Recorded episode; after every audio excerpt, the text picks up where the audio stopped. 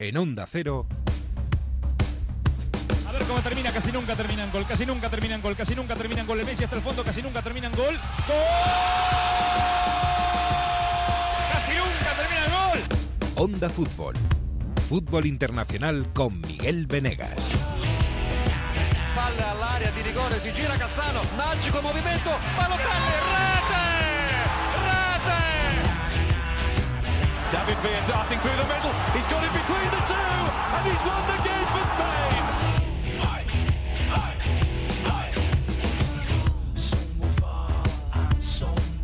Hola, ¿qué tal? Muy buenas. Se nos está terminando el mes de mayo y con él se, se nos va todo lo demás. Ya se acabó el fútbol en Inglaterra, al menos en Liga y Copas. Se nos terminó en Holanda, se nos terminó en la Liga en Alemania y en Portugal, también en España. Y nos queda una última jornada en Italia y en Francia con alguna cosa que decidir, pero poca. La 2018-2019 se nos va definitivamente. Y se nos va con gloria para los campeones y traca final en lugares fantásticos como por ejemplo Wembley. ¿Qué estadio? Allí se jugó la final de la FA Cup, allí se presentó el Watford de Javi Gracia con la ilusión de un niño y allí apareció el City de Guardiola casi como un día más, como un día en la oficina. Se le metió seis goles y se fue con la Copa. Premier, FA Cup, League Cup y Community Shield. Todos los títulos de Inglaterra en la misma vitrina, algo que nunca hasta ahora había pasado. El City sigue haciendo historia, igual que el Bayern, que el sábado se llevó una liga más en Alemania. Está un poquito más sufrida que las anteriores, pero vale lo mismo. El próximo sábado, final de Copa ante el Leipzig, así que también puede ser otro año de doblete para el Bayern de Múnich. Y campeón también el Benfica en Portugal. Y en Italia, donde esto no ha terminado, la Juve busca entrenador, Allegri se va y la noticia la- se la sigue dando la Atalanta, que perdió la final de Copa contra la Lazio, pero sigue soñando con la Champions y la tiene en su mano para la última jornada. Aún quedan cosas que contar, sí señor. Esto es puro fútbol, esto es Onda Cero, episodio 35 de Onda Fútbol.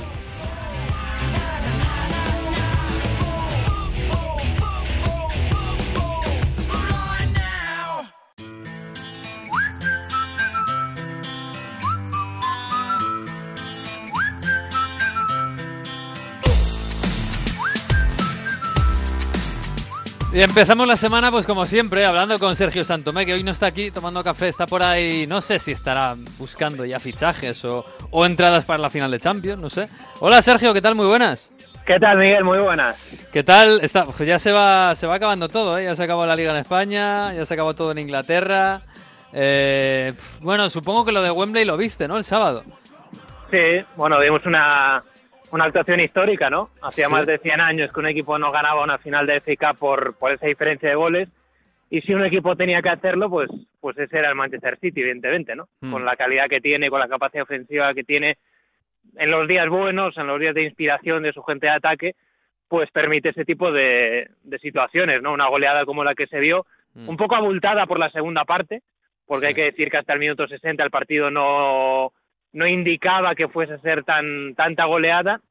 De hecho, el Watford llega a tener en la segunda parte una ocasión de Olofeu para hacer el 2 a 1, Mm. que si la hubiese transformado no sabemos que hubiese sido la final, pero justo, bueno, de Olofeu falla esa ocasión y en la jugada posterior marca el 3-0 el Manchester City a partir de ahí el Watford se viene abajo, empieza a conceder muchos espacios y el Manchester City ya completamente desatado termina con una goleada que, que pasa a la historia. Sí, la verdad es que es verdad que nos quedamos un poquito sin épica. Yo estuve allí, en, en Wembley, eh, y, daba un poco de pena, ¿eh? porque, claro, el Manchester City llegaba después de unos días, eh, des- después de, de- nada, días de ganar la Premier League, había ganado la Copa de la Liga, había ganado la Community Shield, casi la única espinita la de la Champions, y el Watford, 35 años después de, jugar una final, iban con toda la ilusión, con Deulofeu, estaban encantados con Javi Gracia, todo el mundo me transmitía lo, lo felices que estaban con Javi Gracia, y claro, se derrumba al final toda la moral por ese 6-0 que te vas a casa con una cara de, bueno, eh, no teníamos nada que perder,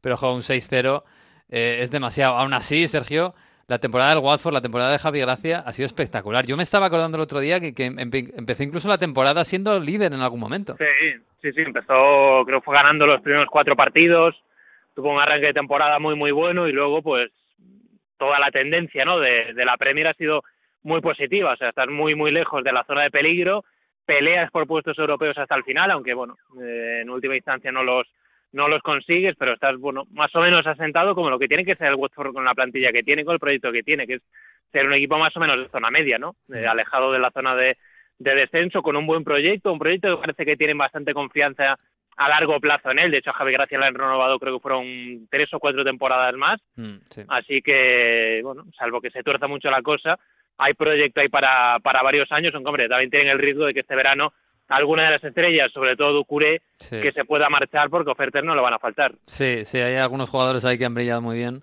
Y bueno, sí, evidentemente el proyecto, la pena es esa, ¿no? Que han llegado a la final de Copa, han llegado hasta casi el último día intentando ser séptimos, ¿no? Por si la final de Copa no la ganaban, que era lo normal no ganarla, y meterse en Europa y al final se han quedado sin, sin las dos cosas. Pero bueno, enfrente, claro, es que enfrente estaba el City de Guardiola. Es que esto, Santomé es histórico. Nadie lo había hecho, ganar ganar el triplete inglés, que además hay que sumarle en la Community Shield un, un- un, bueno, un póker espectacular. Eh, yo no sé qué balance hacemos ahora de la temporada del City. Eh, si le ponemos un, un 9 por aquello de haber caído en Champions, le ponemos eh, menos porque la Champions es muy importante. Para mí es un notable alto, rozando el sobresaliente. Mm. Eh, todo lo que todo lo que no es la Champions eh, es inmejorable. No, no solo los resultados, sino también el juego. O sea, al final es un, es un equipo que está dejando una huella en Inglaterra realmente realmente espectacular y, y para mí es una temporada de eso, de ocho y medio, de nueve y con, bueno, siendo sobre todo la continuación de lo que ya fue el proyecto el año pasado y con el año 2 de Guardiola fue mejor que el 1, Mm. que el 3 ha sido mejor que el 2 y ahora la duda es si el 4 va a ser mejor que el 3. Para que eso pase, pues tiene que, o sea, ya evidentemente esa mejoría solo puede pasar por la Champions, No, porque en, competición, en competiciones domésticas mucho Bueno, más pueden llegar a 100 puntos, ¿no? Que se han quedado casi casi. Sí, bueno, para 100 O sea, puntos ya, ya llegaron el año pasado, Sí. o sea, salvo, salvo que llegues a 114 y ganes los 38 partidos, ya mucho margen de mejora a nivel doméstico no lo hay, pero vamos, estoy seguro de que mm, dentro del club, pues se van, este verano se van a marcar los dos objetivos. Uno, seguir eh, sin perder de vista lo doméstico, es decir, no, no descuidarse, seguir compitiendo en el día a día y seguir ganando las competiciones de casa. Y el objetivo número dos, pues ser más competitivo en la, Champions, que, este equipo tiene plantilla para, ello, para hacerlo mucho mejor. Jo, fíjate ese, ese último ese último bar en el gol contra el Tottenham, ¿eh? lo que ha podido cambiar eh, ya una historia que podía, una historia, una temporada que podría haber sido bueno perfecta para para el City de Guardiola. Bueno, vamos a ver el año que viene, pues estos se van a se van a reforzar otra vez, tienen que fichar un lateral izquierdo, ¿no? Imagino, aunque no hay mucho en el mercado. Eh, alguna cosita en el centro del campo siempre le cae a Guardiola. y Sí, Bueno, yo creo que los refuerzos, creo, eh, que van a ser Rodri Hernández y Cancelo, sí. y el resto, pues, bueno, ya en función de el resto de necesidades que vea el club y posibilidades de mercado, pero yo esos dos, Mm. Rodri y Cancelo, sí los veo bastante claros. Pues bueno, lo veremos, lo veremos. La verdad es que fue una traca final muy espectacular. ¿eh? Qué bonita es esa final en Wembley la FA Cup. eh, para el, City terminar una temporada así, pues es un broche con un sabor de boca fantástico. Eh, bueno, lo de Alemania tú me dirás, porque yo no lo pude ver. eh, iba siguiendo un poco el resultado con el móvil. Minuto uno vi que marcaba el Bayern y dije, bueno, esto ya se ha acabado. Pero bueno, hubo, hubo historia, ¿no? El, el Eintracht peleó hasta el final. Bueno, sí, no, tanto hasta como al final, final. no, pero... No, no, eh, a ver, realmente fue un partido de una gran versión del Bayern, el Bayern de las grandes ocasiones, un Bayern arrollador desde el minuto uno, un Bayern que en el minuto 15 había marcado un gol y había tenido otras tres ocasiones clarísimas, o sea, que podía ir el partido perfectamente 3-0 en el minuto 15, y el Eintracht, bueno, se mete tímidamente en el partido al inicio de la segunda parte con un córner que marca eh, en el que marca Haller, el, el delantero francés, pero justo en la jugada posterior, a los 30 segundos, marca el 2-1 Álava y ya encarrila mucho el partido porque a partir de ahí se suceden muy rápidamente el tercero, el cuarto gol Mm. y sobre todo la fiesta, que es que termine el partido con la goleada del 5-1 y con la posibilidad de que las dos leyendas que se que se despedían este fin de semana de Múnich, pues que las dos puedan jugar, que las dos marquen, hablo de Ribery y de Robben, Sí. y sobre todo en el caso de Ribery es que hace un golazo, pero vamos, recordando los viejos tiempos del Ribery que tenía 25 años, porque el gol que marca Ribery este fin de semana es una, una locura. Sí, qué bonito broche para dos jugadores que han sido todo, que han ganado la Copa de Europa, que han estado tantos años ahí y que, y que se van ya mayores. Sobre todo Ribery ha hecho un carrerón en el Bayern espectacular. ¿eh? Eh, de, lo que nos deja la Bundesliga, bueno, ya dijimos la semana pasada o la anterior incluso que, que este Bayern ha bajado un poquito el nivel y de hecho por eso ha estado hasta el final peleando el Dortmund por, ganar esta liga. Eh, de lo demás, yo no sé si te quedas con, con el, el, mal sabor de boca con, con el que acaba el Eintracht, ¿no? Porque yo, yo pensaba que iba a quedar cuarto, que iba a ir otra vez a Champions, una buena temporada, y al final eh, queda séptimo. Va a ir a, Europa League incluso por la puerta, bueno, no de atrás, pero vamos, por, por, la previa. Sí, yo creo que le ha perjudicado mucho la, los dos últimos meses de competir en Europa League. Eh, las semanas en las que estaba inmerso en la eliminatoria contra el Benfica, con remontada incluida, más el desgaste de los dos partidos contra el Chelsea, yo creo que eso les ha hecho bastante daño eh, y al final hay un partido clave que es hace un par de jornadas, el día que pierden 6-1 contra, contra el Bayer Leverkusen en un partido directo. Ahí empieza a complicarse la cosa para el Eintracht, que lo tenía muy encarrilado y que en las últimas jornadas se le ha escapado esa, esa cuarta plaza. Una pelea en la que ha ido muchos equipos, porque estaba el Gladbach, estaba el propio Eintracht, el Hoffenheim incluso estaba ahí medio metido. Al final, el que hace un sprint final buenísimo y mm. remonta es el Leverkusen. La mitad de temporada estaba destituyendo al entrenador y desde que llegó el nuevo técnico en el mes de enero, pues el equipo ha mejorado los resultados, ha vuelto a ser un Leverkusen muy ofensivo, con muchísima eh, capacidad goleadora y para mí con una de las sensaciones, vamos, una de las sensaciones, no, uno de los mejores jugadores indiscutiblemente de la Bundesliga, que es Kai Havertz. Eh, casi a la altura de Jadon Sancho y casi a la altura de cualquier jugador del, del Bayern Múnich, porque estamos hablando posiblemente del, igual del gran talento alemán joven que hay ahora mismo. Sí, ¿se va a ir al Bayern? no sé si se va a ir al Bayern, pero... Suena, ¿no? Con mucha fuerza. Bueno, el Bayern está apunta a un mercado bastante bastante gordo del Bayern, ¿eh? Sí, pero bueno, dijo Uli Jóvenes este fin de semana después del partido contra el contra el Eintracht que no iban a hacer ninguna operación de más de 80 millones. Mm y si cumple con esas palabras va a ser difícil que fichen a, Havertz porque va a ser, vamos, no creo que el Leverkusen lo venda por menos de esa cantidad. Uf, pues mucha, mucha pasta, ¿eh? Bueno, vamos a ver, la verdad es que Havertz ha sido una de las sensaciones. Eh, hombre, yo para mí el MVP es, es Jadon Sancho, yo no sé si estás de acuerdo. Es verdad que, bueno, que se ha quedado un poquito a las puertas al final el Dortmund, pero, pero es que ha sido de principio a fin un nivel un nivel constante, yo creo, ¿no? El de Jadon Sancho, que, que llama la atención, sobre todo con su juventud, que haya mantenido toda la temporada este nivel. Sí, ha, y ha tirado mucho del equipo. Ha sido en los momentos en los que Royce estaba lesionado, en los momentos en los que el equipo le costaba un poco más, pues Sancho ha estado ahí. Y su primera temporada, digamos, como titular indiscutible en la élite ha sido ha sido una maravilla. Y creo que es bueno, solo un pequeño aviso lo que está por venir, que son 10 o 12 años de una carrera que si no se tuerce por lesiones o por falta de cabeza, creo que va a ser un jugador de, marcar una época. Mm, vamos a ver qué pasa este verano, ¿eh? porque también están todas las portadas ya mm, apuntando a Don Sancho en la Premier, volver a Inglaterra, volver a casa. Uf, eso sí que podría ser una operación espectacular. Bueno, vamos a ver. Em, de lo demás, bueno, la semana que viene tendremos la final de Copa en Alemania, el Leipzig contra el Bayern, a ver si hace doblete el Bayern. Eh, tenemos eh, la semana que viene acaba Italia, la Liga, vamos a ver quién se mete en Champions. Está Atalanta eh, tan espectacular, a ver si consigue o, se, se, consiga meter en Champions o le pasa como el Intrac. y luego esta semana hemos tenido el Europeo Sub-17. tampoco lo he podido ver el final. Pero bueno, campeón el, campeón Holanda, que está recuperándose, está clarísimo que Holanda, después de una gran travesía en el desierto, se está recuperando y ahí hay, hay muchos jugadores que se van a incorporar en los próximos años, ¿no? Hasta esta gran generación de nuevos holandeses, ¿no? De Frankie de Jong, de Deli, que ya están ahí y bueno, eh, siguen llegando.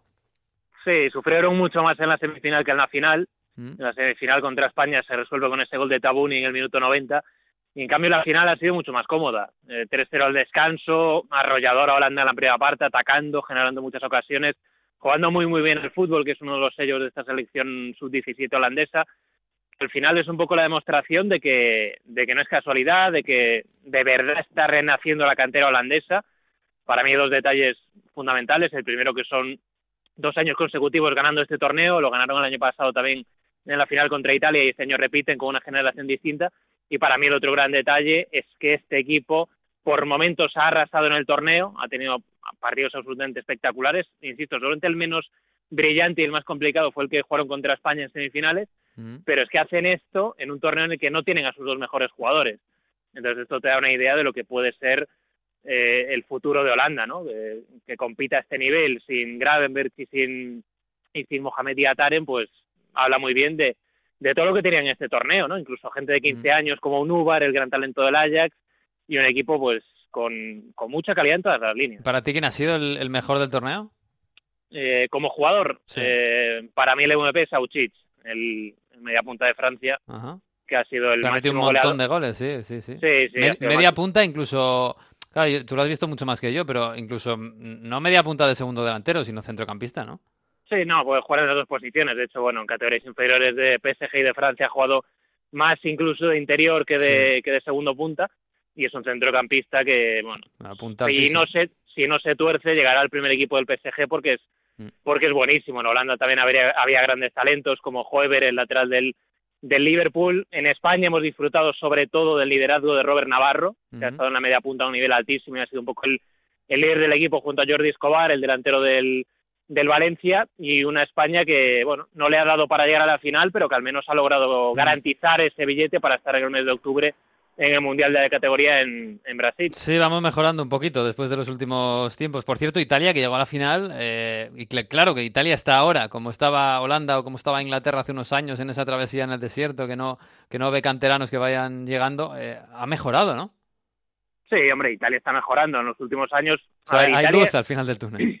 Sí, yo creo que sí. Italia incluso en generaciones o en torneos en los que no tiene grandísimos bloques suele competir bien Mm. y cuando tiene un futbolista por encima del resto, como ha sido en este torneo el caso de Sebastián Espósito, el delantero del Inter, pues te da para ser un aspirante al título. Lo ha sido, han peleado hasta la final, lo que pasa es que en la final pues han sido inferiores a, a Holanda, pero pero sí, yo creo que son dos canteras que están yendo a más, eh, tanto Italia como, como Holanda en estos últimos años. Pues es una buena noticia, ¿eh? que Holanda vuelva, que Italia vuelva, que España poco a poco también vuelva, por supuesto, aunque no se ha ido del todo. Eh, pero sí, estos torneos dan para ver grandes, grandes talentos, ¿eh? como Espósito, por ejemplo, como Joves, el, el, el el, el lateral del Liverpool. Bueno, pues Santomé, la semana que viene ya cerramos esto, se acaba la temporada. Bueno, se acaba casi, faltará todavía la final de Champions, pero bueno, Ah, eso bueno, ya queda, es... quedan muchas cosas, ¿eh? Sí, todavía queda... Hombre, y el verano va a ser intenso, ¿eh? Tenemos Copa África, Copa América... Uf. Empieza el Mundial Sub-20 esta semana en Polonia también. También, también el Mundial Sub-20, que es el segundo de los mundiales. Por allí Eso han es. pasado Maradona, ha pasado Messi, han pasado de todo. Así que, bueno, la semana que viene hablamos. Un abrazo. Muy bien, un abrazo. Chao.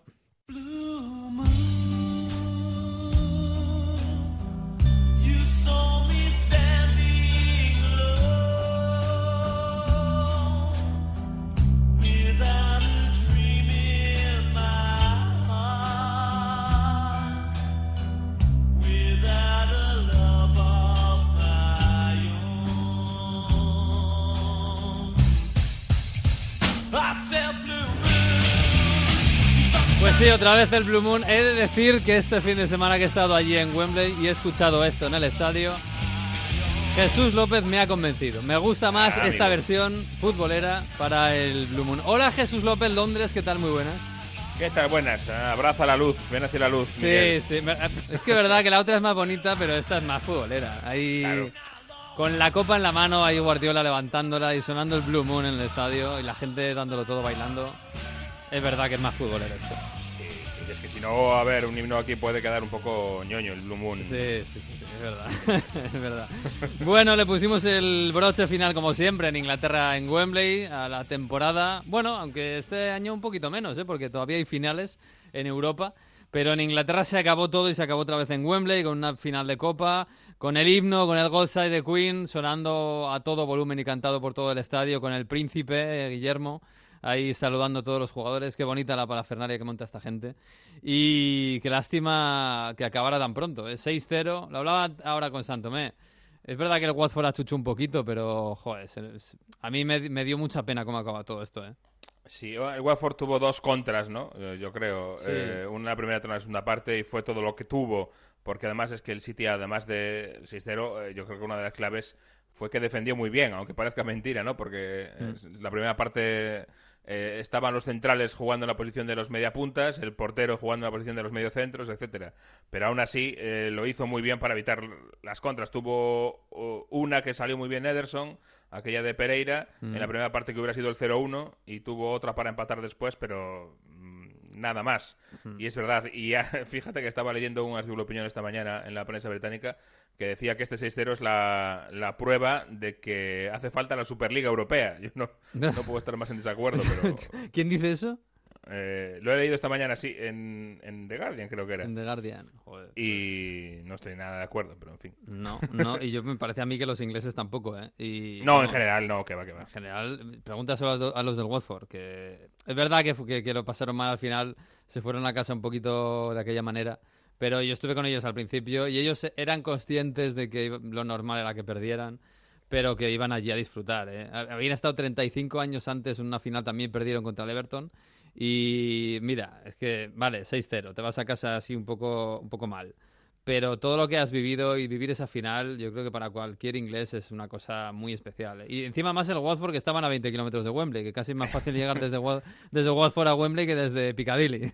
Es, es fácil llegar casi andando, sí, desde Watford. Sí. Les queda bastante cerca. Yo creo que una de las imágenes de la final eh, fue justo después de marcar el City el 5-0, Sí. eh, cuando toda la afición del Watford se vino arriba, empezó a sacar las banderitas, a animar a su equipo, Hmm. eh, sabiendo que la final no la iban a ganar, pero que habían llegado hasta allí y que tenían que, que celebrarlo, ¿no? Sí. Celebrar el, el acontecimiento. A mí me encantó, me encantó el ambiente, me encantó el ambiente del Watford, la afición del Watford fue espectacular. Yo, eh, 15 minutos antes del partido, estaban enfervorecidos, eh, levantando las banderas, cantando el- la, la mitad del campo del Watford, los del City estaban muy tranquilos.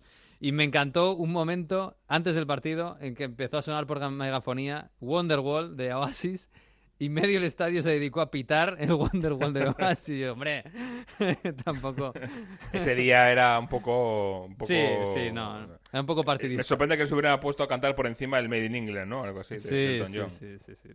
Pero bueno, bueno, oye, pues eh, felicidades al, al City, felicidades a Guardiola, que como todos esperábamos se hizo el triplete, histórico triplete, nadie lo había hecho. Es verdad que tampoco la Copa de la Liga es un torneo súper antiguo, o sea que tampoco hace mucho que, que hay tres torneos para ganar en Inglaterra, pero es la primera vez que lo hace un, un solo equipo y además hay que, asumir, hay que a- hay- añadir la, la Community Shield. En fin, Guardiola Que Rules. Son cuatro. Que son cuatro.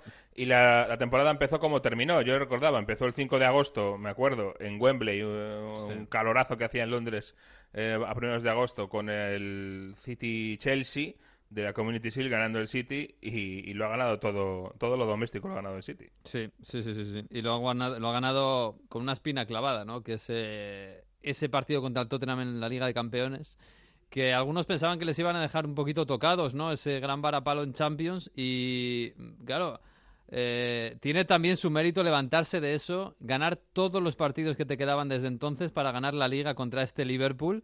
Y seguramente a- a- a- el- el- este Liverpool le ha hecho un favor a Guardiola porque la temporada tiene mucho más valor después de aquello. Sí, más que la temporada pasada.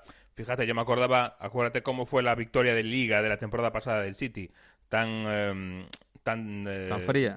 Tan fría, sí, porque eh, podían haberla ganado en casa contra el United de Mourinho, se les agó la fiesta ese día y luego la ganaron porque el United perdió su partido y ellos estaban en su casa. em, Sí, sí, fue sí, todo. eh, No, no estuvo la celebración a la altura de- del acontecimiento y este año lo han podido celebrar de, de otra forma. Y además, eh, yo creo que Guardiola hacía alguna reflexión interesante eh, al respecto de, de la eliminación de la Champions, eh, lo que pudo haber significado para la carrera de la Premier, y, y estuvo interesante escucharlo. I thought after going out to against Tottenham in quarterfinals, you would have would have be able to go through. If you had be able to go to Old Trafford, Barley, or Tottenham, Old Trafford, Barley, and win all the points and the wins we need to be champion against this Liverpool. Honestly, I don't know. Focusing in Ajax Amsterdam here, and after going to Amsterdam to play in the beautiful city, I don't know. That's why it's it's incredibly difficult to, to win it. Bueno, dice Pep que eh, eh, cree que si hubieran seguido adelante en la Champions ante el Tottenham, que no tiene claro que hubieran podido eh, ganar todos los partidos para, para llegar a la liga. Por un lado sí, por otro no. Yo, yo sí que cuando el, el City quedó eliminado, obviamente se convirtió en el favorito absoluto para ganar la Sí. Premier League, sin duda. Pero bueno, está diciendo que no hubieran podido hacer lo que hizo el Liverpool, que es seguir ganando todos los partidos de liga y, y además se enfrentaron nada más que contra el Barça y no contra el Ajax Sí. eh, y le eliminaron. En el fondo es un es también un, un espaldarazo para el Liverpool esto que dice Guardiola, porque es verdad, a lo mejor es que no lo hubieran podido hacer mantener el ritmo, pero es justo exactamente lo que ha hecho el Liverpool. Y, y es que el Liverpool y el City han ganado todos los partidos desde aquel desde aquel partido. eh. Y, y nunca lo sabremos, pero eh, yo hacía la reflexión eh, el sábado en la retransmisión viendo el, el banquillo del City. Eh, fíjate lo que tenía el banquillo, por ejemplo, Kevin De Bruyne, Hmm. que, que estuvo fuera casi todo el año por lesiones, porque no acabó de encontrar el- la forma, etcétera. Al final eh, fue salió en la segunda parte y fue decisivo para esa, yo Sí. creo, goleada. Sí. Fue la pieza clave para mí ese cambio de, de De Bruyne en la segunda parte, porque Mm. es un jugador de una clase increíble que el año pasado en el sitio de los 100 puntos era titular absolutamente indiscutible. Sí, era la estrella. Mm. Claro, con lo cual, eh, si empiezas a ver, yo creo que tenía bastante más margen de maniobra el, el City que el Liverpool para haber hecho cambios y, y ir moviendo el equipo y que no se resintiera demasiado. Yo, yo creo que tenía plantilla, profundidad de plantilla para, para hacerlo el City. Si quieres, em, es verdad que tenía el problema de Fernandinho, que haya acabado la temporada absolutamente tieso. Pero aparte de eso, eh, el City tenía muchísimos jugadores y muchísimas alternativas. No ha jugado Kun Agüero en la final. Sí, Han ganado 6-0, eh, la mayor Sí. goleada en ciento y pico años, y su máximo goleador ni siquiera se vistió. O sea, Sí, yo estaba en la, en la zona de prensa y, y le dije a alguien, no juega Agüero. Y me miró así, ¿no juega Agüero? Y eso, Guardiola, cosas de Guardiola. Y al final no jugó ni un minuto. Ni un En- minuto. En, fin. Oye, este run run, eh, que llevamos escuchándolo meses, diría yo, pero que se ha agudizado esta última semana sobre una posible sanción al Manchester City. eh, bueno, incluso le llegó a Guardiola en la, en la sala de prensa, que se enfadó un poquito. Se enfadó, sí, y yo no sé si con mucha, mucha justificación o no. Ha tenido una semana maravillosa en lo deportivo del City Mm. y bastante mala en lo institucional, con el tema de la, de la investigación de la UEFA eh, por el Financial Fair Play, eh, que se va a proponer y se, se, se ha dejado caer, lo publicaba el New York Times, que el City podría estar una un año sin jugar a la Champions eh, como sanción. Mm. Eh, una de las principales cuestiones, a- aquellos mails eh, filtrados por Football Leaks, por ejemplo, era pues una, una prueba muy clara de, de que el dinero venía de otra, de otra forma, que parte de los salarios de Mancini Mm. eh, se los pagaba eh, una empresa distinta al City como pues eh, digamos por una por un contrato de asesoramiento Sí. eh, una empresa cercana al, al dueño del City al jeque pues le, le pagaba por ahí y de esa forma eh, disminuían la carga del sueldo que le pagaba el, el club y por ahí pues viene el tema de la del, del dopaje financiero, ¿no? Que en realidad le estás pagando 100 a tu entrenador, pero a ti solo, solo te figura que le pagas 50 Sí. y por ahí eh, vas ahorrando dinero. Claro, eh, el City ha peleado mucho este tipo de cosas eh, públicamente, pero solo con comunicados oficiales, eh, en ruedas de prensa, etcétera, eh, no se suelen responder a ningún tipo de preguntas. Y como era la última rueda de prensa del año, eh, hubo quien le preguntó a Guardiola eh, directamente muy claro, como si fuera Ana Pastor, eh, una pregunta directa al corazón, que era si Mancini cobraba así por detrás parte de su de tu sueldo, de su sueldo, eh, le pasa lo mismo a Pep Guardiola, le preguntaba. Do you know the question as you're asking to me? Do you know the question asking me if I receive money for another situation right now today? Honestly, do you think I deserve to make this kind of question happen, Roberto? I don't know. The day when the travel about the I've received money for another situations. Just on the Are please. Can you pass me? Are you accusing me to receive money for under? No, I'd asked the question some time No, ago, that's but- good.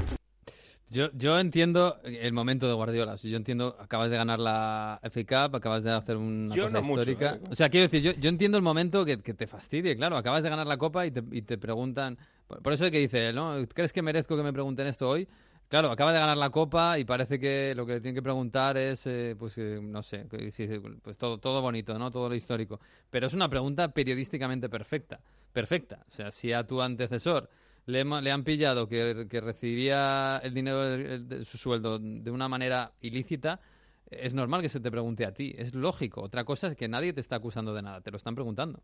Es una pregunta para mí mm, pertinente, legítima, relevante Y en cuanto al timing, claro, el problema es que eh, Rob Claro, es que Harris... no hay otro momento el- para preguntárselo, claro, claro. Mm. Rob Harris, el periodista de Associated Press, que le hizo la pregunta y que además es un medio que, que suele cubrir este, este tema con bastante atención, Mm.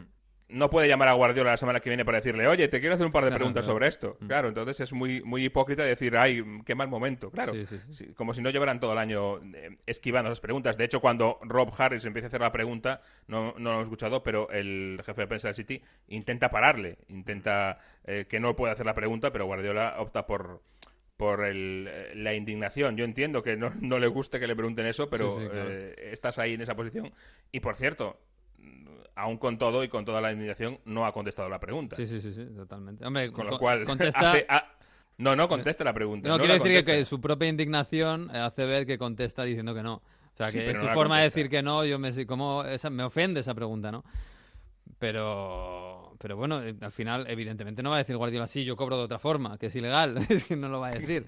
Pero que la pregunta es completamente, es periodísticamente eh, impoluta, porque es cuando, hay que, es cuando se le puede preguntar al protagonista, preguntarle directamente por una investigación que está abierta. Es lo lógico.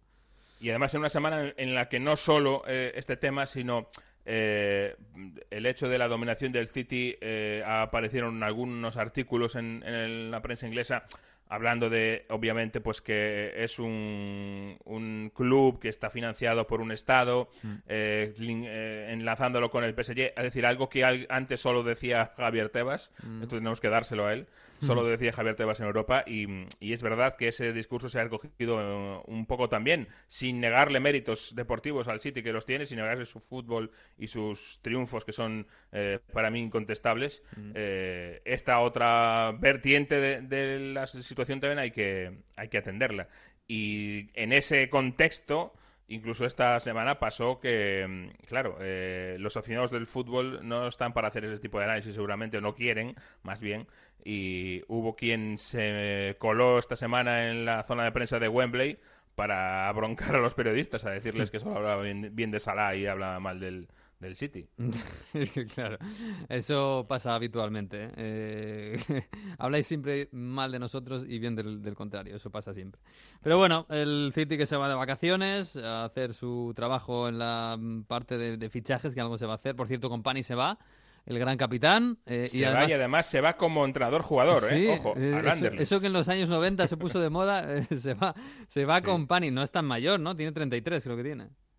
Sí, lleva todo el año, digamos, eh, esa duda. eh, hasta hace dos días eh, aún el, el City decía que, bueno, decía Guardiola que iban a tener una conversación con él, que iban a hablarlo, cuando realmente pues hemos sabido que estaba todo más que hablado. Eh, hace unas semanas recibió Company la llamada del Anderlecht, de su Mm. club de origen, Sí. en la que le, le proponían esto, ser entrenador-jugador, es decir, un futbolista que no sabemos muy bien cuánto va a poder jugar porque tiene una historia de lesiones horrendo. Mm.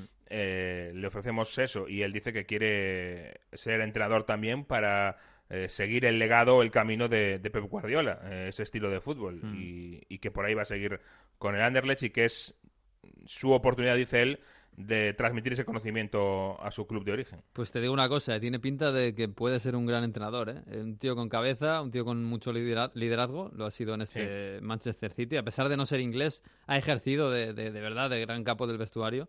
Y bueno, de hecho su padre es su padre es político, su padre es alcalde. Sí. Creo que su padre fue elegido este año como primer alcalde negro de la historia de Bélgica. Eh, Caray, pues no es poco, sí, ¿eh? sí, sí, no, no, no. Es un personaje además muy implicado en, en la lucha contra el racismo y, co- y con acciones sociales, sí, sí.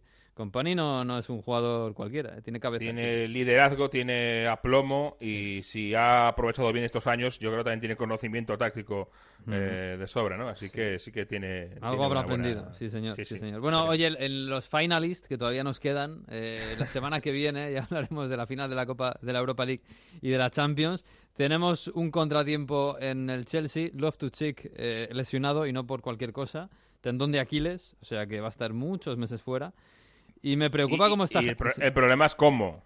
Eh, más, que, Sí. más que lo que. Claro, resulta que el Chelsea al acabar la liga y le falta todavía la Europa League y se va a jugar un bolo a Estados Sí. Unidos con el New England Revolution, Hmm. un bolo infumable. Y resulta que Loftus Cheek no no es una de las estrellas, pero sí es un jugador interesante, importante para Sarri. Estaba siendo importante, sí. Sí, sí, se estropea eh, el, el tendón y, y- y, bueno, se ha fastidiado, por supuesto, esta final, pero buena parte de la temporada que viene tambiún. Mm. Y con chaval lesionado, joven, claro. a ver, a ver cómo llegan, ¿eh? Eh, Sí, en, sí. El, en el otro lado, ¿cómo está Harry Kane? Porque todos dábamos por hecho que va a jugar la final, pero sigue lesionado, ¿no? Eh, sí, yo creo que es mucho dar por hecho. Yo eh, espero que sí, sinceramente, también por la final, ¿no? Por el bien de la final y que estén todos los las estrellas, pero em, vamos a verlo. Primero, si llega y segundo, cómo está de, de estado físico, porque eh, ya lleva un par de meses fuera. Eh, bueno, un mes y medio fuera. Eh, porque se lesionaba, si no recuerdo mal, el 10, creo que era el 10 de abril, en el partido de ida ante el, ante el City.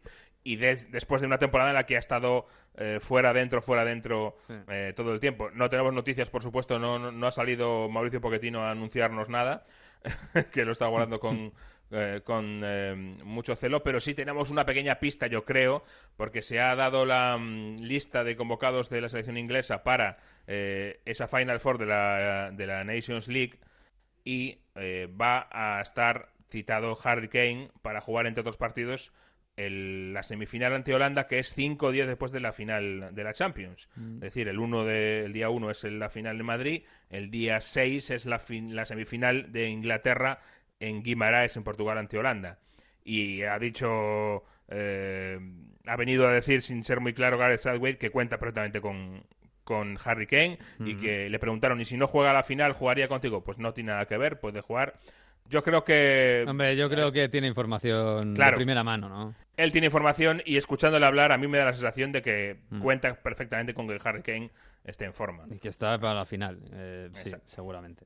Bueno, pues vamos a ver, vamos a ver, porque queda lo... Ha acabado ya la temporada en Inglaterra, pero queda lo más bonito para ellos, que es por primera vez jugar las dos finales de la Europa League y de la Champions, que será la semana que viene. Pues nada, Jesús. Y nos queda, perdona, un último detalle muy rápido sobre el, el no finalist de nada, el Manchester United, que está ya con su propia búsqueda eh, y su propio proceso de introspección, ¿no? Mm. Y de buscarse a sí mismo. Se ha hablado de que se podía buscar un, eh, un eh, famoso director deportivo, pero claro, eh, tanta vueltas que le hemos dado al director deportivo y se habla más de un perfil más bajo de enlace, esto que se dice, enlace entre Mm. eh, la directiva y, la- y el vestuario. Es decir, eh, yo voy a intentar traducirlo a todo el mundo, que el CEO del United no quiere ceder el control, Mm. quiere ceder los fichajes, quiere seguir haciéndolo él. Y es em, interesante porque en estos días, cuando se hacen eh, las revisiones de, de beneficios, etcétera, eh, se ha recordado lo que se dijo la temporada pasada al acabar sobre el fichaje de Alexis Sánchez, el balance que hacía el CEO del United sobre el fichaje de Alexis en enero, que ha sido un fichaje que ha salido muy mal. Y decía que ese resumen en, esa, en ese balance de temporada pasada era, este fichaje ha generado muchas estadísticas interesantes de social media, de, de redes sociales. Fue el mejor post del United en Instagram, con dos millones de likes y comentarios. El más compartido post de Facebook del United de, de la historia. Mm. El más retuiteado. Y Alexis 7 fue número uno trending topic en el Twitter en el mundo. Pues nada, que le renueves 10 años más. Claro. que ha salido fantástico. fantástico. fantástico. Fantástico, sí. En esas está el United. ¿eh? Yo te digo una cosa, a mí me llevó eh, el taxista que me llevó a la- al aeropuerto el domingo era del United y tenía muy mala cara, ¿eh? tenía muy mala cara, más aún No después de la final. Sí, sí, sí. Pues ese es el problema y ese es el, eh, la pelea que hay ahora mismo en el United, creo yo, más importante de estos últimos años, que es Ed Woodward, el CEO del United, manteniendo el control de los fichajes, el control absoluto y no cediendo ese poder a nadie eh, con un perfil más deportivo y se ve que eso no está dando sus frutos. Pues sí, es lo que es lo que hay. El post-fergusonismo, que va muy bien en los números, pero en los números económicos, no en los números deportivos. Un abrazo, Jesús. Un abrazo, adiós. Va.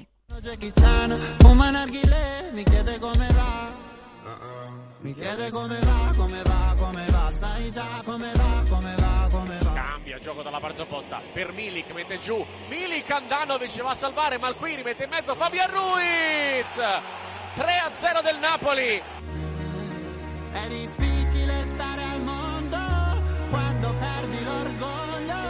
basta così Napoli che vince 4-1. Pensavi solo ai soldi, soldi.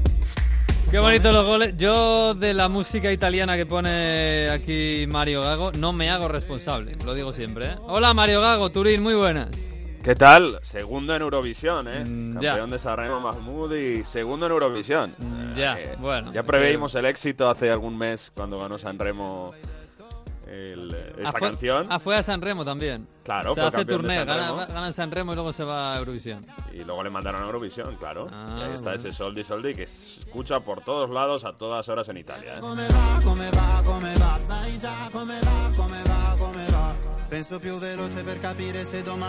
Pues nada, quien se vaya por Italia este verano que sepa que esto lo va a estar escuchando hasta en la sopa. Es lo que, es lo que hay. Bueno, oye, todavía no se ha acabado la liga italiana, aunque seguimos con este pozo de, de, bueno de tranquilidad por aquello de que la Juve ganó la liga hace mucho, de que el Napoli también está ahí eh, muy tranquilamente, pero, pero, pero todavía tenemos la Champions y el descenso. Y sobre todo la Champions se ha puesto muy apretada y muy bonita. Eh, bueno, muy bonita además porque el Atalanta sigue siendo la bella, durmiente, la bella durmiente, la cenicienta de Italia. Porque el Inter se inmoló en San Paolo, escuchábamos los goles, el 3 a 0 de Fabián Ruiz, hizo doblete contra el Inter, un Inter de lo peor de la temporada, que fíjate, prácticamente con sacar un empate ya lo tenía muy favorable para jugar a Champions, ¿no? La próxima temporada, pero perdió 4-1 clamorosamente, con muchos errores defensivos, regaló cosas contra un Napoli que no se juega nada, que es segundo matemáticamente, y ahora mismo es que le ha pasado a Atalanta con un empate valiosísimo en casa de la Juve, y es Atalanta tercera con 66 puntos, el Inter es cuarto con 66, el Milan viene un punto por detrás con 65 y la Roma 63. ¿Qué pasa? Última jornada, ahora mismo Atalanta lo tiene muy, muy de cara, porque depende de sí mismo y juega, voy a decir, entre comillas, en casa contra el Sassuolo. ¿Qué pasa? El estadio de Atalanta, de Bergamo, el At- Atleti Azzurri de Italia, lo están reestructurando. Hay un proyecto para que sea nuevo en 2021 y han empezado a quitar los fondos y por tanto no se puede jugar. ¿Dónde va a jugar Atalanta? A Reggio Emilia, que es el estadio del Sassuolo. Así que bueno, va a jugar fuera de casa, aunque es en casa. Pero en cualquier caso... Oye, la Champions van a jugar ahí entonces, ¿no? Si, si llegan a Champions. Yo dudo, yo dudo porque, vale, es un estadio bastante... Tiene la licencia UEFA y, Ujú. y lo ha hecho allí en Europa League, pero, hombre, si Es que- juega Atalanta... ¿Qué alternativa hay? San Siro. San Siro, uf. O sea, el Atalanta jugando la Champions en San Siro. Bueno, bueno, bueno, bueno. Habría que estudiarlo, Ujú. pero, pero bueno. Mm, bueno. Y, y entre medias el Inter, que decíamos, ¿no? También depende de sí mismo en el sentido de que si gana el Empoli, jugará en Champions la próxima temporada, pero es que, que el Inter dependa de sí mismo, ahora mismo no es una seguridad para nadie, ¿no? Y se juega la vida contra el Empoli, que ha salido esta semana del descenso, que ha metido al Genoa y prácticamente, bueno, jugarán en contemporáneo y, y vamos a ver, ¿no? Porque el Empoli está jugando muy bien, está jugando muy ofensivo, ha ganado esta semana al Torino, que se estaba jugando Europa League y el Sí. Toro ya no puede ir a Europa más.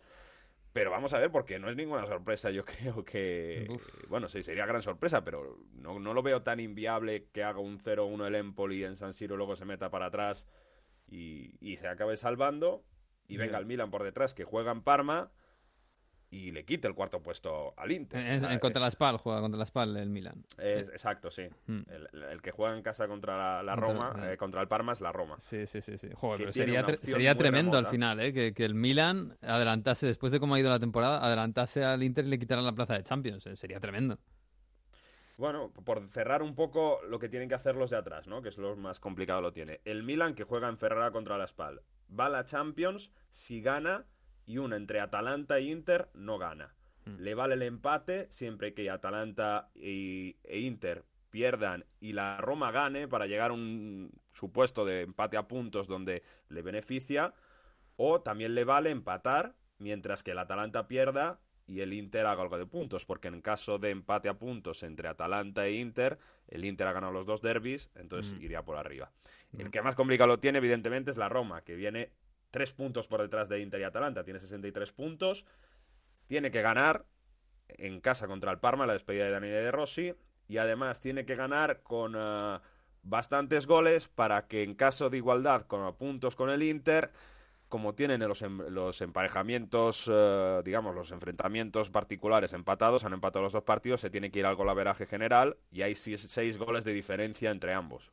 Ejemplo más claro, decíamos, el Inter pierde en casa en San Siro contra el Empoli 0-1, la Roma tendría que ganar 5-0 en casa contra el Parma. Es muy complicado, ¿eh? Y todo esto teniendo en cuenta que el Milan no, no, no, gane, por supuesto. O sea, que es que la Roma lo tiene complicado. Es posible, pero lo tiene bastante, bastante complicado. Eh, bueno, vamos a ver. Por cierto, la, eh, abajo, el que puede dar al final una sorpresa terrible y caer eh, a, a, descenso es la Fiorentina, ¿eh? ¿Cómo se ha complicado lo de la Fiorentina de Montella? Es tremendo. Es que en siete partidos solo ha marcado a la Juventus un gol y que no ha servido para nada. Es la racha Yeah. De verdad que, que, no ha ganado Montella con la Fiorentina, además de perder en semifinales de Copa Italia y el equipo está prácticamente desde que se fue Pioli que se ha ido de vacaciones, a pesar de tener a Chiesa, a pesar de que Mirallas ha, ha hecho algunos buenos minutos, pero ahora mismo está con 40 puntos. Último partido en casa en el Franchi contra el Genoa. Si el Empoli le da por sumar puntos en San Siro y el Genoa gana a la Fiorentina fuera de casa, empate a puntos, a 40 puntos entre Genoa y Fiorentina, baja la Fiorentina, porque Uf. han empatado en casa del Genoa, es decir, empataron en Marassi, y en el segundo enfrentamiento estamos dando por hecho que el Genoa tiene que ganar a la Fiorentina, enfrentamiento particular, empate a 40 puntos, baja la Fiorentina. Vamos a ver porque de verdad que el equipo está muy, muy mal, y, y, Montella que vino a crear un nuevo proyecto pues puede ser un auténtico desastre. Los que están salvados ya, que pueden estar tranquilos, Parma, Cagliari y Udinese, a pesar de tener 40 puntos, está salvado porque las combinaciones de empates a puntos, de donde podría entrar el Boloña si pierde ese partido que queda también por ahí con la Lazio, bueno, pues eh, también se podría complicar. Entonces, Udinese salvado con 40 puntos, Boloña prácticamente con un punto lo tiene. Y a ver, porque entre Genoa, el Empoli y Fiorentina parece que uno va a caer y sería una gran sorpresa después de toda la temporada que caiga la Fiorentina. Uf, sería tremendo y sería histórico ¿eh? que cayera un equipo como la Fiorentina. Bueno, pues eso es para la última jornada que será el próximo fin de semana. Todavía no tenemos horarios, ¿eh? no solo pasa en España estas cosas, allí tampoco. Y bueno, los líos, los líos, hay varios líos, ¿cómo no? En Italia siempre hay líos. Y el primero está en el campeón, que parece que no todo es felicidad por allí. Se va Allegri. Eh, ya lo veníamos, lo venías tú barruntando las últimas semanas que Allegri estaba sesteando que el club estaba mirando por ahí alternativas porque no lo veía claro y Allegri se va a marchar. Todavía no sabemos quién viene, pero Allegri ya no va a ser el entrenador de la Juve la próxima temporada. Todavía no sabemos quién viene y todavía no sabemos qué va a hacer Allegri en el futuro. Que mm. ha dicho que si viene un proyecto que le atraiga, un proyecto con las cosas claras, querría entrenar. A él le gusta entrenar, se divierte haciéndolo y si viene algo interesante, pues podría hacerlo. Lo digo porque hay voces que puede que, que se dice que sobre todo puede ir al Paris Saint Germain. Bueno, mm. vamos a ver porque Allegri no ha cerrado la puerta.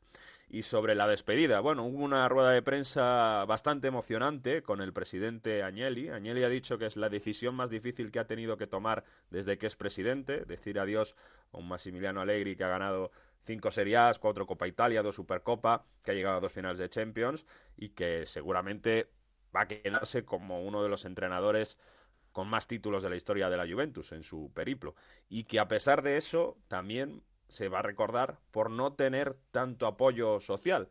Porque es verdad que en esta despedida contra Atalanta el eh, domingo vimos alguna pancarta por parte de la curva diciendo agradeciéndole el trabajo que he hecho y abrazo con varios jugadores, con dirigentes, pero eh, quiero recordar el día después de la eliminación contra el Ajax como bueno, sí. prácticamente redes sociales y periódicos eh, sacaban el hashtag Allegri out, ¿no? Mm. Con este entrenador no se puede ganar la Champions. Demasiado exigencia y bueno, al final uno de los que parece que ha empujado más para cambiar de entrenador ha sido Pavel Nedved, el vicepresidente de la Juventus. Se hizo esa reunión y bueno, Nedved parece que tenía otros proyectos, por ejemplo Antonio Conte, aunque Antonio Conte al final para esperar tanto a hacer oficial la salida de Allegri, Marota, que es bastante listo, se ha movido con rapidez mm. y tiene un preacuerdo ya cerrado con Conte para el Inter. O sea que, mm. salvo cosa muy rara, Conte, después de dar la palabra, de cerrar varios acuerdos, dar varias cosas en eso, por ejemplo, tipo de sueldo, colaboradores, forma de trabajar, parece muy complicado que Conte le diga no al Inter después de, de negociar muchas cosas, ¿no? Mm. Y decía, Nedved ha sido muy importante para la decisión y le preguntaban a Nedved eh, este domingo sobre el futuro de la Juventus. ¿Han decidido ya o no han decidido? Él dice esto. Ci saranno delle valutazioni perché mm, non abbiamo fretta, Mm, con calma facciamo delle valutazioni e sappiamo che non si ripeterà più questo ciclo qui, perciò sarà per quello ancora più difficile.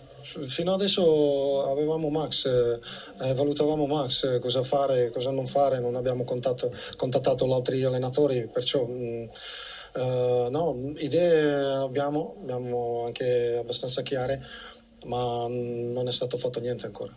O sea que no tienen nada. Yo no me lo creo. Eh, una sociedad como la Juventus, que siempre va por delante, que tiene las cosas muy claras, dice Nedved que no tienen prisa, que siempre han estado valorando a Allegri y que todavía no tienen, no tienen nada claro, no, no se freta, dice, no, no hay prisa. Mm. Bueno, Nedved recordar que la semana pasada es el primero que había dicho, seguirá Allegri, y él dijo, bueno, que vivirá, vedrá, que el que viva lo verá. Así que dejando un poco como lo que iba a pasar, ¿no? Ahora mismo, con el- la complicación de que Conte es muy, muy difícil que le diga no al Inter después de negociar, hay dos nombres por encima. El de Simone Inzaghi, campeón de Copa Italia con la Lazio, Mm. que es un perfil que gusta mucho y además es amigo del director deportivo Fabio Paratici, y Mauricio Sarri, que Mm. es muy complicado de, de verlo, a mi parecer, después de que... Después de lo que pasó con el cuando estaban en Napoli y de todo Exacto. el enfrentamiento con la Juventus, claro. Esa peineta, los Mm. aficionados de la Juve cuando les insultaban, pero por juego y si quieren mejorar sobre todo la, la forma de jugar al fútbol, también es algo que a Paratici le podría gustar. Han salido muchos nombres, de Sams tiene gran alternativa, o sea, le gusta bastante, conoce la casa, pero Mm. parece difícil que deje Francia antes del europeo de 2020. Se han ido el nombre de Mi- Sinisa Mihailovic, que parece bastante improbable, sobre todo, bueno, porque no, no, no se le ve con ese carácter tampoco gestionando todos los jugadores. Pero insisto, Simón Inzaghi yo creo que ahora mismo es el entrenador que tiene más opciones para entrenar la Juve el próximo año. Bueno, lo ha hecho fantásticamente bien, la verdad. Este año un poquito peor eh, en la Lazio, pero el año pasado fue un, fue un ciclón y sobre todo fue aire fresco en la Lazio. ¿eh? Empezar a jugar muy bien ofensivamente, con jugadores con talento en el centro del campo y la verdad es que ha sido un gran entrenador. Es verdad que este año en la Lazio, a pesar de la Copa que la ha ganado, en Liga ha sido muy, muy irregular. Eh, pero bueno, a sí su que me... favor, a ¿Mm? su favor tiene que es un gran potenciador de jugadores. Luis. Alberto Mm. lo ha potenciado él, Milinkovic Savic, ha tenido un, Sí, sí, un gran potenciador de jugadores, Caicedo recuperado también, muy buena temporada, Correa viene del Sevilla y lo recupera, y el mismo Inmóvil, ¿no? Que Mm. también eh, viene de hacer malas temporadas fuera y lo recupera para la Lazio. Sí, sí, desde luego. Bueno, pues eh, es un perfil que me pega, ¿eh? a mí me pega bastante. Eh, bueno, al otro lado del Tíber, eh, en la Roma, bueno, todavía pueden estar en Champions, más o menos. La Europa League ya la tienen asegurada, así que se dedican ahora a decir adiós, porque otro de los que se va, casi, si se fue más de medio escudo hace una temporada con la salida de, de Totti, no sé qué porcentaje de escudo se va con De Rossi, pero quizás un cuarto de escudo. Lo que está claro es que la ciudad, los aficionados y muchísima gente que sigue a la Roma está muy, muy, muy cabreada con la dirigencia. Son muchas cosas ya y esto ha sido, pues, un poco la gota que, que hace eh, caer el vaso, ¿no? Porque es tremendo como ha sido, ¿no? Después de un año entero sin decirle nada, prácticamente le dicen a De Rossi que no cuentan con él para la siguiente temporada. Mm. Y esto es una falta de respeto, lo toman los, los aficionados, por lo que significa De Rossi en la Roma, porque es verdad que no, está, no ha jugado tantos partidos este año por lesiones, pero estaba siendo muy importante. Llegó a marcar incluso un gol importante en Génova y sobre todo, fíjate que decíamos cómo era importante la mentalidad del grupo durante de, de esta temporada de la Roma que ha fallado mucho en defensa o hecho cosas muy mal o se dejaba remontar muchas veces y con De Rossi en el campo no pasaba. Bueno, pues a eso no ha sido suficiente. Acababa contrato de Rossi y no le van a, a renovar. Hubo rueda de prensa y ya dejó unos pequeños eh, detallitos de Rossi en una rueda de prensa, ¿no? Decía, bueno, yo si fuese dirigente hubiese gestionado de otra manera el, eh, mi caso, porque dicen que le ofrecieron, uno de los directivos de, de la Roma, que le ofreció continuar como dirigente, él dice que no, que quiere ser futbolista, tiene 36 años, todavía cree que puede hacer algo más, y De Rossi decía esto.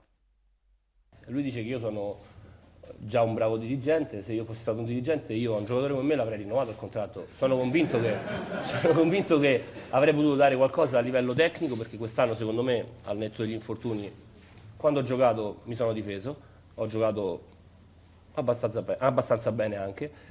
O sea, que, que él se habría renovado a sí mismo, que ha jugado bien cuando le han respetado las lesiones, ¿no? Y es verdad que ha tenido un nivel bastante, bastante bueno. Hombre, es un jugador veterano, tiene, tiene 35 para 36.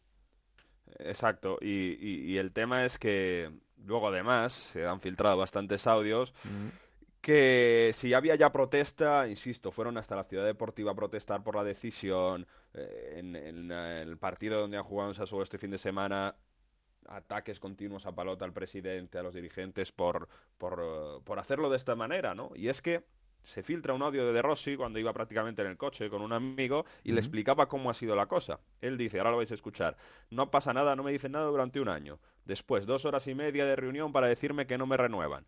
Y después de insistir, vuelvo a casa, 40 minutos después, me llama alguien y me dice, bueno, pues a lo mejor si eso hacemos la renovación. Así lo explica De Rossi.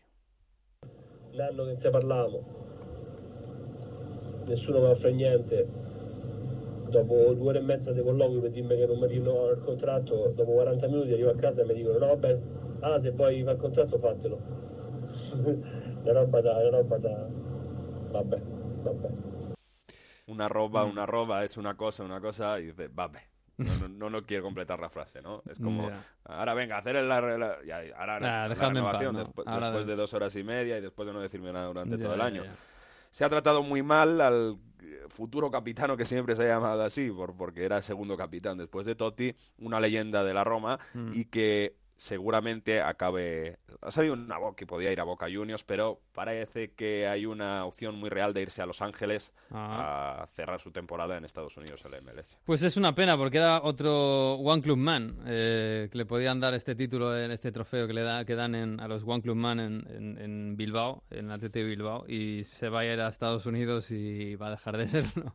Pero bueno, quedará como una grande leyenda de, la Roma, seguro, del fútbol italiano. Por cierto, hablábamos antes del, de la Lazio y mm, claro, si se va Simón Inzaghi, seguramente habrá movimientos y uno de los que se habla mucho que se puede ir es un español, ¿no? Luis Alberto. Y aunque siga Simón Inzaghi, porque Luis Alberto ha pasado una temporada muy mala después de que fuese la gran revelación el año pasado, tuviese el 10 en, eh, como figura importante, muchísimas alabanzas por parte de los aficionados, pero ha tenido una temporada con pubalgia, con problemas físicos, bastante, bastante mala en el sentido de rendimiento. Y esto en Roma es blanco-negro. Y ahora eh, con Luis Alberto hablamos después de la final de Copa Italia el miércoles pasado y es una cosa que puede ser determinante para que Luis Alberto siga o no como la Chale. Tiene contrato hasta 2022, renovó. Pero vamos a escucharle y, luego juzgáis vosotros mismos. Bueno, ya veremos. Yo creo que ha sido un año muy difícil para mí para, y para mi familia. ¿no? Hemos, hemos sufrido en momentos, en momentos que creo que no nos merecíamos. En momentos que cuando solo iba mal, cuando iba bien era un fenómeno, cuando iba mal pues me quería ir, no quería jugar más aquí.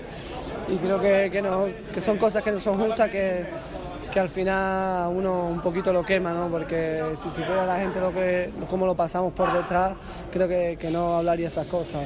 Ahora pensar disfrutar con, con los compañeros, con el cuerpo técnico este título y ya veremos qué, qué viene en junio. Pues eh, tiene toda la pinta de que se quiere marchar, ¿no? El, año, es verdad que empezó fatal el año para la Lazio y para incluso para Luis Alberto, que en algún momento fue suplente. eh, y claro, después de la temporada pasada, que se le había puesto la, la vitola de estrella del equipo, seguramente detrás de Milinkovic Savic y, y Immobile, eh, ha, ha habido una presión tremenda sobre él, ¿no? Y protestas desmedidas, insisto, cuando tienes una pubalgia, ha forzado muchas veces para jugar el mismo día de la final y jugó infiltrado. Mm. Y al final es normal, ¿no? También ha habido determinadas cosas en la Lazio que no han funcionado en cuanto a ambiente, en cuanto a que Simón Inzaghi ha utilizado prácticamente siempre el mismo esquema y ya se lo conocen mucho más que el año pasado. Luis Alberto ha tenido que, re- que retrasar su posición en muchísimas ocasi- ocasiones. Cuando no estaba Milinkovic Savic ha tenido que ocupar su posición.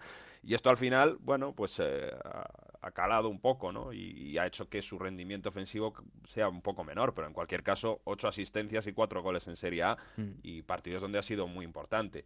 Bueno, y otro año más habrá que pelear y disfrutar. En fin, eh, Mario, que la semana que viene cerramos esto. Un abrazo. Hacemos a Nedrin. Un abrazo, chao. Chao, chao.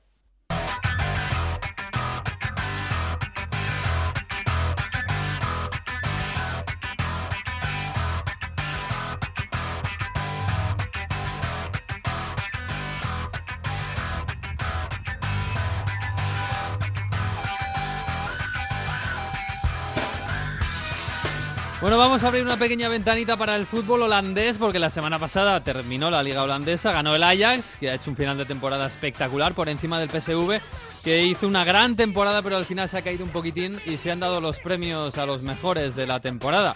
El mejor de League, este central que piden una millonada por él, puede que se vaya al Barça. Y en el lateral izquierdo tenemos un español, que ahí está, llevas dos temporadas en el PSV Eindhoven y ha hecho una grandísima temporada. José Ángel Esmorís, sí, Angeliño. Hola, ¿qué tal, Angeliño? Muy buenas. Hola, ¿qué tal? Muy buenas. Bueno, ¿qué tal? ¿Cómo, cómo estás? ¿Cómo ha acabado la temporada? Bueno, podría haber terminado de una forma obviamente más buena, pero, Hmm. pero nada, contento con la temporada y con muchas ganas ya de que venga la siguiente. Mm, Bueno, habéis acabado con un poco de, de mal sabor de boca, ¿no? Ha estado muy cerquita ahí el título. Eh, claro, habéis estado durante todo el año luchando contra el Ajax por encima del Ajax, pero claro, es que este último Ajax que nos hemos encontrado en los últimos, los últimos meses, eh, bueno, fíjate la Champions, ¿no? Eh, claro, al final ha avasallado con todo. No sé si os habéis encontrado un poquito al final falto de fuerzas o simplemente que el Ajax pues ha acabado demasiado bien. No, yo creo que, a ver, la verdad la- que la temporada que hizo el Ajax ha sido muy buena, pero al final en la liga sigo diciendo que la dimos nosotros, ellos no hicieron tampoco mérito como para ganarla, Mm. porque al final nosotros desde enero hemos tirado muchos puntos contra equipos inferiores y, y es lo que al final nos costó la liga. Empates contra equipos de abajo que, Mm. que si hubieses conseguido puntos ahí, pues ya estaría la liga más que asegurada antes de jugar contra ellos. Mm, Y eh, sobre todo, ofensivamente empezasteis la temporada espectaculares, haciendo unos números de, de cuatro goles por partido. Eh, claro, quizás ha sido un, poco, un poco lo que ha fallado al final. Eh, cuando habéis jugado además partidos contra el Ajax eh, el- en la última el tramo final, os, habéis, eh, os ha costado un poquito mantener ese gran nivel del principio, ¿no? Sí, yo creo que nuestro bajón empezó en enero, en el parón, y pues a raíz de eso, pues pasó lo que pasó. Eh, La primera vuelta andábamos muy bien, la verdad. Nos sentíamos muy fuertes en casa y fuera de casa, pero a partir de enero hubo un bajón, hubo un bajón que pues que costó la liga. Bueno, y tú en lo personal, eh, bueno, llegar a una liga como la holandesa eh, siempre es difícil. Bueno, hay que, hay que asentarse ahí, más además para un defensa, ¿no? Que allí eh, suelen tener mala fama de, de defender poco, de, de atacar todos muy bien, pero a- atrás tener lagunas. Bueno, yo creo que en lo personal tienes que estar muy contento, ¿no? No, yo personalmente muy contento con la temporada que he hecho. Es mi segundo año en la liga y, y no, la verdad es que muy contento con, con los resultados, con mis números. Muchas cosas que, que corregir aún, pero la verdad que he disfrutado mucho este año. De cada año que viene, ¿en principio sigues? ¿O salen por ahí tengo, cosas? Tengo, tengo cinco años de contrato y estoy muy contento, la verdad. Ah, fíjate que el lateral izquierdo ahora mismo en Europa está muy cotizado, ¿eh? Está el City está No buscando, muchos, no hay no, muchos. no tiene el City, el Madrid, bueno, a ver qué pasa con Marcelo. Eh, bueno, la Premier yo creo que todos, ¿eh? Están buscando el lateral izquierdo. Ahora mismo, bueno, escucha, que tienes 22 años, ¿no? Todavía. Sí, aún tengo 22. sí. 22 años, eh, bueno, en la- las puertas de, de- de la selección también, con un, bueno, el, el futuro tiene que ser tuyo. Eh, bueno, algún, algún canto de sirena por ahí. ¿Volver a España te apetecería?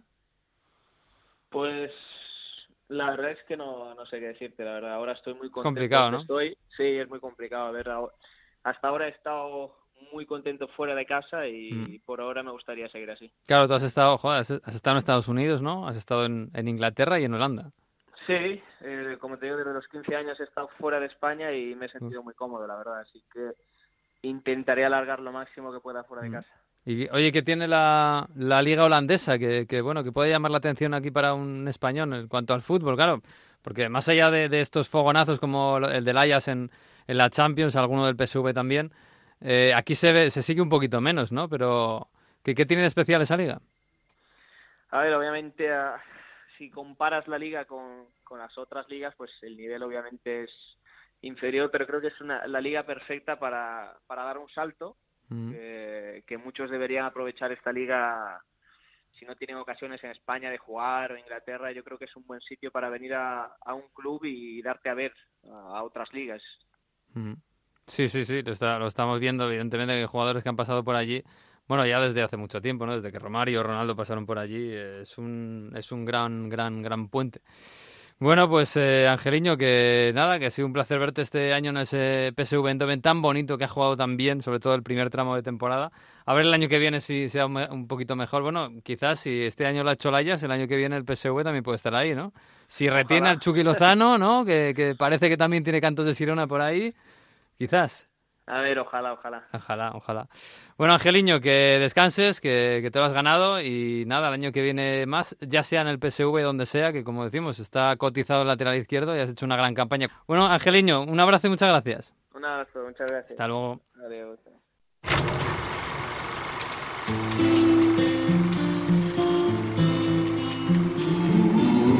Nos vamos a marchar, pero antes, como siempre, llega Víctor Gómez, el profesor, para este curso de Historia Futbolística 2018-2019 que se nos vaya poco a poco esta semana. Nos viene a hablar de Nick Horby. Como dice Nick Horby, aun cuando no cabe la menor duda de que hacer el amor es una actividad mucho más grata que ver un partido de fútbol, no hay empates a cero, ni el contrario practica la trampa del fuera de juego, no te llevas ningún disgusto copero y encima estás calentito. En condiciones normales no engendra sensaciones tan intensas como las que se producen al ganar un campeonato en el último minuto, que es algo que solo sucede una vez en la vida. Muchos años fueron los que el título de campeón inglés estuvo lejos del antiguo Highbury. En la temporada 88-89 se presentaba un año más para los aficionados de los Gunners como aburrido, en que toda la esperanza de conseguir el campeonato liguero se esfumaría en el mes de enero. Contra pronóstico, en enero, en febrero, en marzo y aunque pareciera increíble también en abril, el Arsenal lideró la clasificación. En mayo ya no, aunque llegaron al último partido, en Anfield, un Liverpool-Arsenal, con posibilidades reales de llevar el campeonato al norte de Londres. Una derrota inexplicable contra el Derby County 1-2 en Highbury y un empate ante Wimbledon 2 a 2 hizo perder el liderato a los Gunners para entregárselo al Liverpool. Los Reds hicieron los deberes, vencieron al Queens Park Rangers por 2 a 0 y al West Ham United por un contundente 5 a 1. Estos resultados obligaban al Arsenal a ganar por dos goles en la última jornada, ya que los Reds estaban tres puestos por delante con mejor golaveras. El Liverpool había ganado 11 de los últimos 18 campeonatos. El Arsenal había obtenido 3 empates y 10 derrotas en las últimas visitas a Anfield. Las esperanzas Gunner eran reducidas. Marcado por los trágicos sucesos de Hillsborough, el partido comenzó con una ofrenda floral por parte de los jugadores del Arsenal a la mítica grada de Anfield, de Cop. Enseguida, el árbitro pitó el inicio del partido, y todos ya empezaron a pensar en el campeonato. Después de una primera parte de total igualdad, fue el Arsenal quien en el 52, por medio de Smith, se puso por delante en el marcador. Un solo gol, eso le hacía falta a los Gunners para ganar el campeonato. Pasaba el tiempo, y Grovelar resultó ser un verdadero muro. Se esfumaba el tiempo, y con él el sueño Gunner. Sería en el tiempo suplementario, en el norte de Londres todavía se habla del 90 más 2, cuando sobre el campo apareció Michael Thomas. La jugada parte desde la defensa, con un pase largo de Nixon hacia Smith, quien prolonga para Thomas. Este, dejando sentada a la, a la, defensa red, cruza el balón con la derecha para batir a Grovelar y marcar el segundo gol del Arsenal. Un gol que valía un campeonato después de 18 años de abstinencia. Un gol que vale lo mismo más que un orgasmo, porque como dice el gran Nick Corby, seguidor Gunner en Fiebre en las Gradas, solo te sucede una vez en la vida. Pues nos vamos a marchar hasta aquí va la temporada porque se está acabando. Bueno, hasta aquí el episodio 35 de Onda Fútbol. Seguiremos, veremos la semana que viene cuando podemos hacer otro y haremos algún bonus track. Todavía queda mucho fútbol, queda Copa América, queda final de Champions, Copa de África, en fin, mucho, mucho fútbol por delante. Disfruten de esta semana y del fútbol y adiós.